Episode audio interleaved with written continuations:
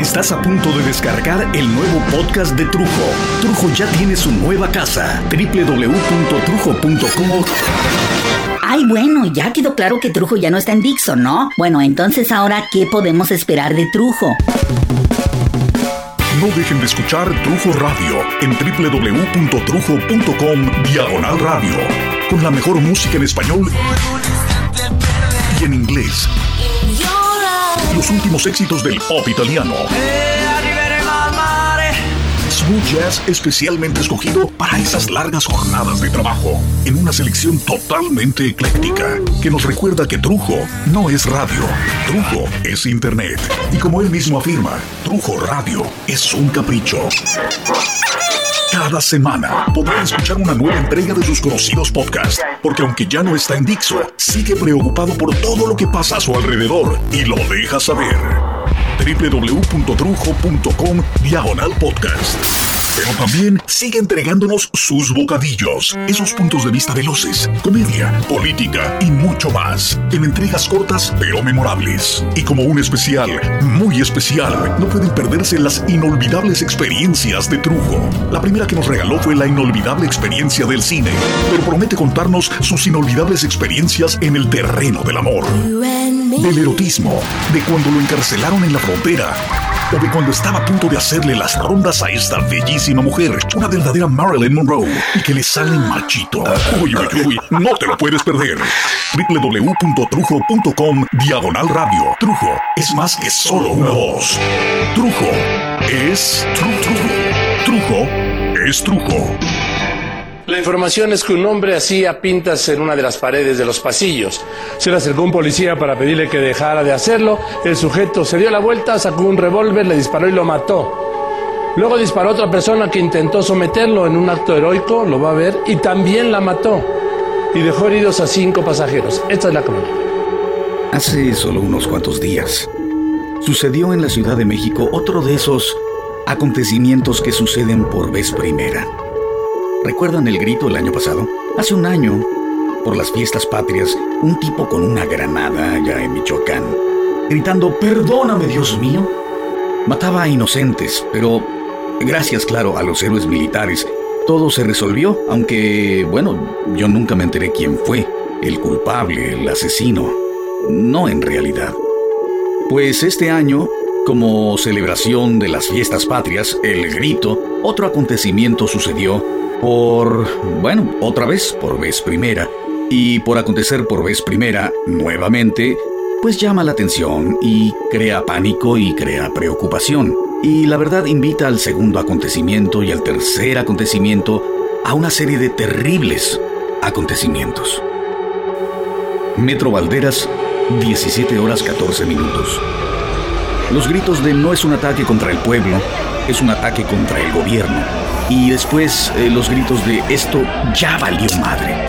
Precedidos de nueve detonaciones, supuestamente, rompieron abruptamente la calma que se vivía en el andén de la estación Valderas, de la línea 3 del metro de la Ciudad de México. Fueron aproximadamente 10 minutos de terror, de pánico, los que vivieron cientos de usuarios del transporte naranja, quienes ante la balacera pues se tiraron al piso, otros corrieron despavoridos por los pasillos para escapar de la agresión, pero la tragedia en realidad sucedió en unos cuantos instantes. Las autoridades y los testigos coincidieron en que todo se inició aproximadamente a las 17 horas con 14 minutos cuando Luis Felipe Hernández Castillo fue sorprendido escribiendo la leyenda Este gobierno es de criminales en las paredes de los andenes y después el policía bancario e industrial Manuel Miranda Hernández trató de detenerlo. En el metro de la Ciudad de México, en el metro del DF, ese metro que nos ha llevado por años a un lado, al otro, ese que olvidamos que es el transporte más magnífico y más barato que hay prácticamente en el mundo. Un individuo, un individuo enojado, verdaderamente hasta la madre, como tantos miles o quizás millones de mexicanos, cansados de los abusos de este pinche gobierno, cansados de una policía corrupta hasta los huesos, cansado y harto de una milicia encargada de proteger las vidas y los negocios del narco en México. Cansado, cansados todos de una partida de bandidos de traje negro y de corbata que se presentan semipuntualmente a Palacio Nacional o a la Cámara de Senadores, de Diputados, a las oficinas de las dependencias de gobierno, muchos de ellos, eh, muchísimos, a hacer como que sirven a los intereses del pueblo, a hacer como que les interesa que México avance, a hacer como que ayudan al ciudadano, pero con una agenda muy diferente todos los días, todos los días del año. Y raros son los burócratas que no anteponen la torta de tamal o el atole mañanero a la prisa por comenzar a atender en su propia ventanilla. ¿Cuántos no de mala gana comienzan su día de labores haciéndole el favor, el favor al ciudadano o a la ciudadana que ha pasado de ventana en ventana, de banco en banco y en edificios y de empleado a burócrata tratando de cumplir con los múltiples requisitos para lograr un solo trámite, un solo pago, un requisito? Así pues, en el metro de la Ciudad de México, en el metro Valderas, se encontraba un individuo enojado, verdaderamente hasta la madre de la situación del desempleo en la que se encuentra México hoy y que aún en contra de las promesas de Fox y después de Calderón, no solo no ha disminuido, sino que estadísticamente se comprueba que ha crecido y va a seguir creciendo. Era un individuo hasta la madre, al igual que tú o al igual que yo, de salir a la calle, una calle que es un riesgo para ti y para los tuyos por un asalto, por el carterazo, el asalto a la pecera, el cristalazo, cuando no son los mismos policías los que te asaltan. Como a mí, a mí mismo me sucedió. Me encontraba en Insurgente Sur, casi con viaducto, cuando de pronto tres patrullas, un 24 de diciembre, en la madrugada, me llevaron a visitar a la malagueña, los cajeros a un lado del precinto santísimo del PRI, en la Cuauhtémoc, para vaciar mis tarjetas de crédito un individuo hasta la madre de las promesas de todos los putos partidos políticos y de sus postulados de corregir, de evolucionar, de componer y de mejorar. Políticos que utilizan de la misma forma sus promesas de campaña para no cumplirlas una vez que llegan al poder. Poder que el pueblo les entrega con esperanza. Claro, cuando les entregamos el poder y no nos lo arrebatan un individuo hasta la madre de un instituto federal electoral que promete cada tantos años tener ya, ya los sistemas perfectos en contra de cualquier tipo de fraude. La tecnología para que no se haga una sola trampa. Ya no, ya no. Y que cada vez nos deja ver la eficiencia de la corrupción y la ineficacia de sus promesas, desacelerando la contabilidad en contubernio con los sistemas más putrefactos de cuenta de boletas y cajas que se pierden de camino a contarlas, en un país que promete estar a la altura del primer mundo en tecnología hasta que se requiere comprobar si ha servido la inversión de millones y de millones y de millones de pesos en formas y modos en equipos carísimos, en candados electrónicos y testigos extranjeros para corroborar una y mil veces que sí que efectivamente somos unos maestros del robo y de la trampa. Un individuo que estaba hasta la madre de esto y de más, de mucho más, y que pintaba en las paredes del metro, del metro Valderas, palabras que acusaban este hastío, este cansancio contra el gobierno cuando recibiera un llamado de atención de un policía bancario para que dejara de hacerlo o sería remitido a las autoridades. El individuo estaba hasta la madre, a tal grado que el solo llamado de atención accionó el botón de la locura, de la locura de Luis Felipe, que tras palabras y manoteos sacó el revólver y dio unos cuantos pasos hacia un acantilado que, que no tenía ya vuelta atrás. Una escena violenta, fuera de control como las de las películas extranjeras, porque en México no vemos estas escenas que constantemente ves en los noticiarios norteamericanos donde jovencitos arremeten contra sus propios compañeros en las universidades. O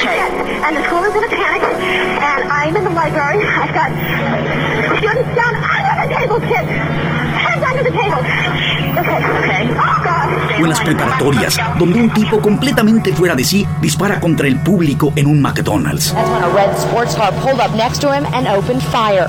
The victim, who was in his 20s, got hit three times in the head and once in the chest. But he's still alive and, as I just mentioned, out of surgery at the hospital and in stable condition. Bueno, aquí, por vez primera por esta causa de, de locura temporal, vimos explotar, estallar a un individuo que gritaba a todas voces su enojo contra el sistema mierdero de gobierno que tenemos. Sistema que nos afecta a todos, a ti, a mí. Sistema que hace que veamos a un puto Carstens sacarse de la bolsa, de su pantalón talla 80 y globo, nuevas salsas en los impuestos porque dice que al puto gobierno de mierda que tenemos no le alcanza el dinero. Alguno de esos hijos de la chingada se ha preguntado si a ti a ti, María, que trabajas dos turnos, o a Miguel que se chinga todo el día, o a Juan, o a Pedro, a Felipe, a Susana, a todos los mexicanos que se parten el lomo, que nos partimos el lomo y ya estamos hasta la madre de su pinche gobierno de raterías. Les alcanza. Si nos alcanza para la comida, si nos alcanza para el techo, para el abrigo, para la educación, no solo de nuestros hijos, no solo de nuestros familiares. Escuchen, putos políticos de mierda, rateros de corbata y de falda de Casimir. ¿Se han preguntado ustedes si a todos nosotros, los ciudadanos de este país, nos alcanza con lo que ustedes nos dejan? Si nos alcanza para vivir dignamente, bueno, aunque sea para no sucumbir.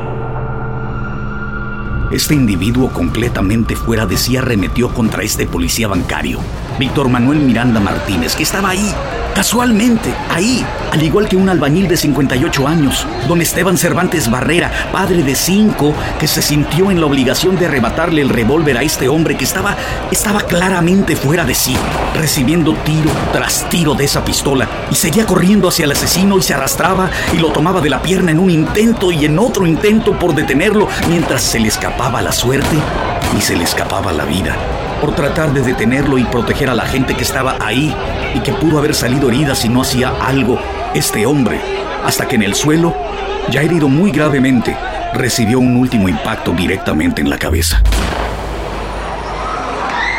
A esto le siguió una balacera. El pánico de la gente, los llantos, la llegada de los judiciales que tarde o temprano someterían por la fuerza a este hombre completamente trastornado por razones que, nunca conoceremos. Por una locura que no conocíamos en nuestro metro y que llegó porque, porque un hombre finalmente tocó la locura con las manos ante la frustración y la desesperanza de no poder contra un sistema que, que la verdad hace todo a favor de ellos y nada a favor de nosotros, de la gente, del pueblo. No hace nada. Pero no, no, no. No se equivoquen, de ninguna forma justifico que alguien estalle y arrebate así la vida de sus iguales, ni siquiera la vida de los causantes de esta crisis impresionante. Ni siquiera justifico que pudieran matar a policías corruptos, ni a licenciados que estafan, ni a los MPs que negocian, los burócratas que muerden, de esos senadores y diputados que se sirven grandes cucharadas de presupuesto, de oro, o de los jueces que tuercen las leyes a su antojo. Por más que merezcan castigo, por más que merezcan la muerte, Nunca, nunca conminaría a las autoridades el buen y correcto resultado de la ley misma a cambio de una vida.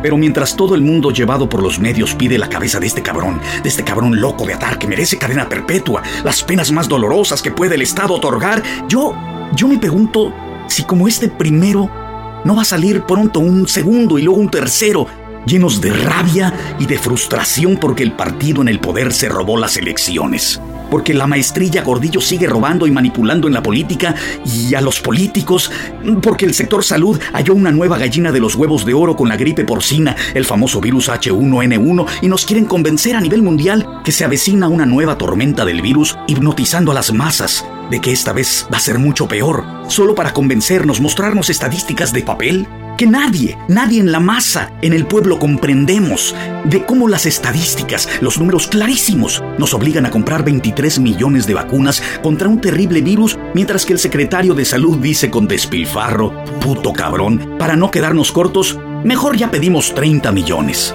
Hijos de su chingada madre. ¿No que no tenemos dinero? Claro, el cabrón no paga de su bolsa un clavo, pero dígame, ¿A qué bolsillos van las comisiones por las compras de tantos medicamentos, de tantos millones de medicamentos? Por supuesto que alguien se va a llevar una hipertajada. ¿Dónde quedó la bolita? ¿Dónde quedó la bolita? ¿Creen que todo el mundo se va a quedar diciendo pinche Carstens marrano? ¿Puto gordo, panzón? ¿No creen que mi pueblo está cansado de que nos den carnazas como a los perros para masticar nuestra miseria social y así no morder? como este perro que agarró a balazos a quien se le paró enfrente.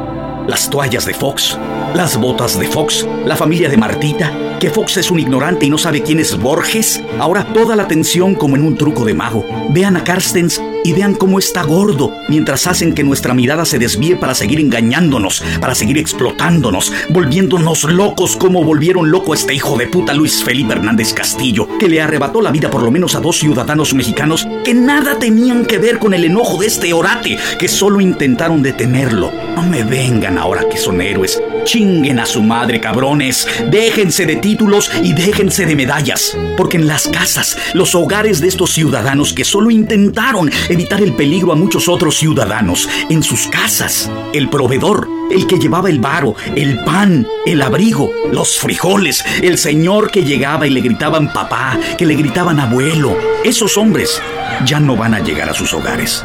Por lo menos muévanse y sáquense del culo, pinches políticos, la vara de la vergüenza y mantengan de por vida a estas familias. Ya sabemos que a nosotros, el resto de la población, nos seguirán haciendo la vida imposible, pero a estos dos hombres que se dieron sus vidas con tal de intentar detener a un cabrón que ustedes, sí, ustedes con su ratería y su corruptela, con su ineficiencia política y su falta de ética, su falta de servicio social, ustedes, ustedes volvieron loco, completamente loco. Esos hombres que ustedes hoy llaman héroes merecen más que el nombrecito, merecen más que la medalla, merecen más que el nombramiento, merecen, merecen que sus familias se despreocupen de por vida de la miseria que ustedes nos causan a todos.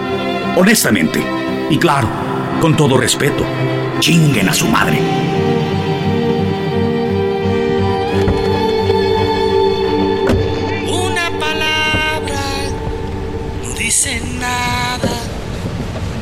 Mismo tiempo lo esconde todo, igual que el viento que esconde el agua, como las flores que esconden el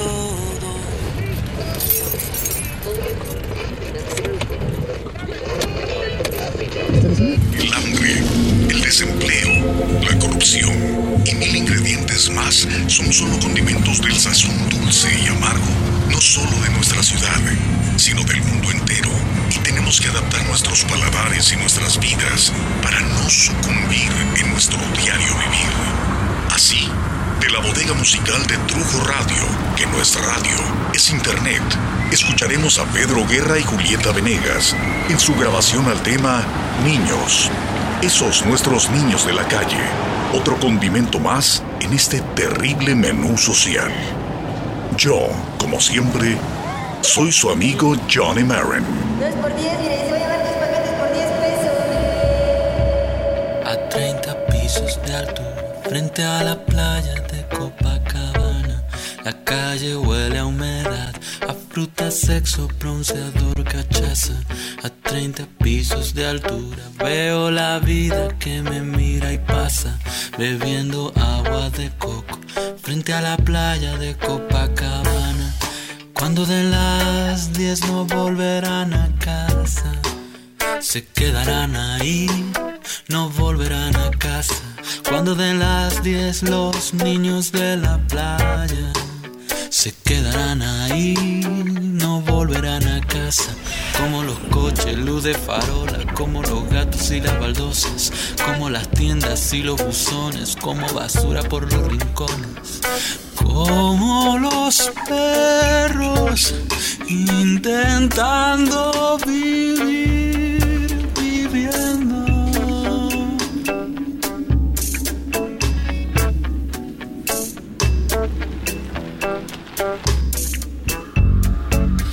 Desde la asfixia y la altura veo el temor de la ciudad dormida. Nada se intuye en el aire de la violencia en la que todo gira. Colombia avanza y el mundo no sabe nada y si lo sabe olvida. Y todo sigue girando. Morir al día es parte de la vida. Niño del dolor que cuelga de los coches y aspira oscuridad crecida de la noche. Niño del dolor sin nada que agarrarse.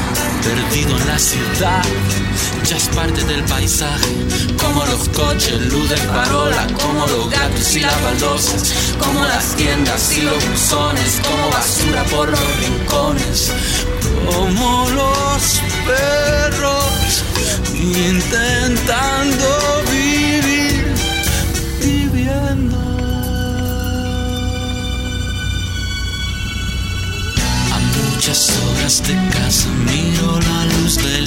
ciudad torcida, la inmensidad del DF, la multitud que en el smog respira.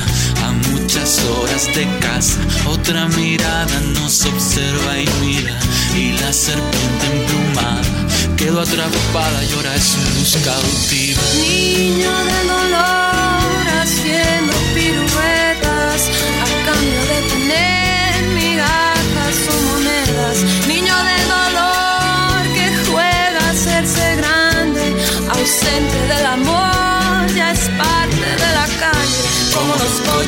de farola, como los gatos y las baldosas, como las tiendas y los buzones, como basura por los rincones,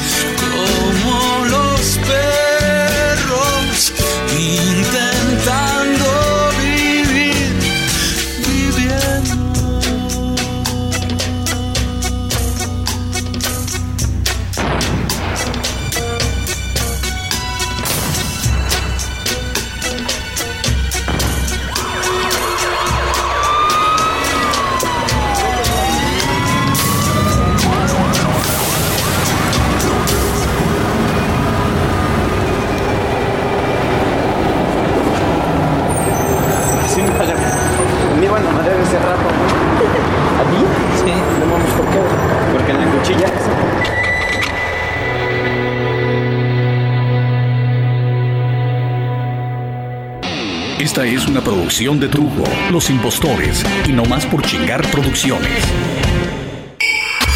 607. Arquitectura en audio. 607. Estudio.